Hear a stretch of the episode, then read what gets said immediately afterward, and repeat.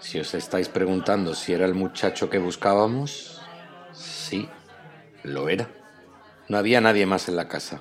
Me cercioré de que así era. No fuera a ser que nuestro asesino anduviera por allí todavía. Mientras Ciro confirmaba la identidad del chico, yo anoté todo lo que veía de la escena del crimen. El cuerpo estaba tumbado boca abajo, decapitado, cuya cabeza había desaparecido, como si se la hubieran llevado de recuerdo. Reposaba sobre una alfombra de aspecto caro que no tenía ni una sola mancha de sangre. La piel cercenada del cuello estaba ennegrecida. Había signos de violencia en los brazos y en el cuello, así como algunos enseres tirados por el suelo. Estaba claro que el muchacho se había defendido de su atacante, aunque no había conseguido escapar. Tras el leve reconocimiento a la casa, le llevé a mi compañero un papel que me encontré en la puerta de la nevera, sujeto con un imán. Era un listado de teléfonos, donde había anotado, entre otros, el número de un hotel extranjero. Al verlo, Ciro pensó lo mismo que yo. El chico estaba solo. Sus padres se habían ido de viaje. Teléfonos de emergencias y averías varias que había a continuación confirmaban nuestras sospechas.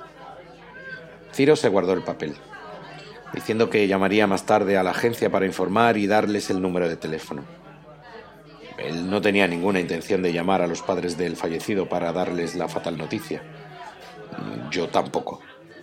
Ciro blasfemó, como era habitual en él, y se preguntó en voz alta quién había sido el desalmado que le estaba haciendo aquello a unos niños. ¿Cómo sabes que es la misma persona? Le pregunté. Él protestó y dijo que no era una persona, que el que había hecho aquello era un monstruo. Ciro renegaba de los mitos, pero no le gustaban las matanzas. Era mejor persona de lo que aparentaba ser. Tenía ese aire descuidado y pasota, pero las cosas importantes se las tomaba en serio. Replicó que le parecía improbable que dos amigos tuviesen una horrible muerte a manos de mitos distintos al mismo tiempo. Era demasiada casualidad. Le di la razón. Él levantó las cejas y me miró socarrón, batiéndolas en señal de triunfo. Se encendió un cigarro y señaló lo que ya había visto, la herida quemada. Ninguno tuvimos claro por qué lo habían hecho, salvo para evitar llenarlo todo de sangre. Sugerí revisar a conciencia la casa en busca de pistas. Ciro asintió y fue entonces cuando puse el mismo gesto que él, subiendo y bajando las cejas. Ciro rió. Creo que ese fue el momento en que nos dimos cuenta de que el otro tampoco era tan mal compañero como habíamos creído nada más conocernos. La casa tenía dos plantas. El amigo de Leo, Ofidio, vivía mucho más acomodado que el otro.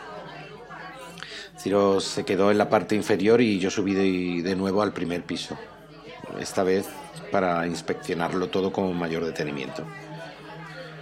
Lo primero que hice fue ir a su habitación, que se encontraba en la zona este, al lado de un pequeño aseo que conectaba con el dormitorio a través de una puerta común. Me reconocí en el muchacho.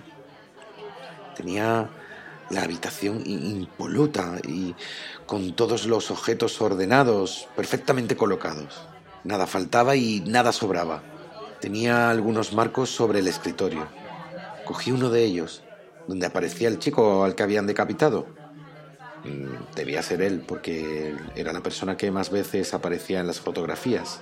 Una estantería repleta de libros me habló de su interés por el conocimiento de su afán por aprender y recordé lo mucho que yo disfrutaba acompañado por las historias que aquellos preciados objetos me brindaban no hacía mucho tiempo atrás. Me acerqué y pasé el dedo delicadamente por los lomos. Me regodeé en su tacto. Incluso cerré los ojos para apreciar aún más su y los recuerdos que me evocaban. Mi yema se topó de golpe con una punta afilada que me pinchó la piel. Detuve mi mano y abrí los ojos. Me fijé en que entre dos volúmenes sobresalía una pequeña esquina de plástico de color blanco. La tomé con los dedos índice y pulgar y tiré de ella. Que el trozo de plástico resultó ser una Polaroid, una de esas fotografías instantáneas que no necesitaban revelado químico. En aquella época las imágenes digitales eran ciencia ficción. La observé. Era una fotografía grupal en la que aparecían unos jóvenes divirtiéndose en lo que parecía una especie de establo. Había varios caballos de fondo, rodeados de balas de pajas y herramientas varias. Se reían despreocupadamente mientras hacían el ganso, lo que indicaba que la imagen se había tomado sin previo aviso. En ella reconocí a Leo, que abrazaba a Ofidio de una manera íntima.